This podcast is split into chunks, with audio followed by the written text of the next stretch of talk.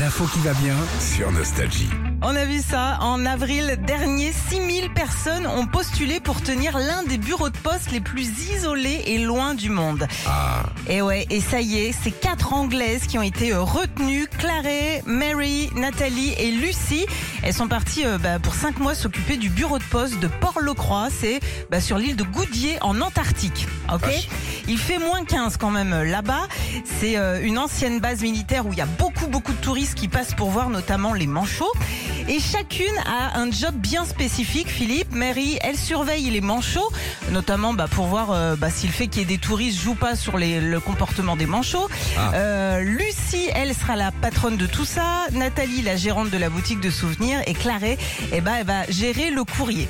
Alors cette île, elle est surtout connue pour sa poste puisqu'il y en a qu'une seule et unique, une seule boîte aux lettres Hein qui permet aux gens de passage bah, d'envoyer une petite sais. carte postale.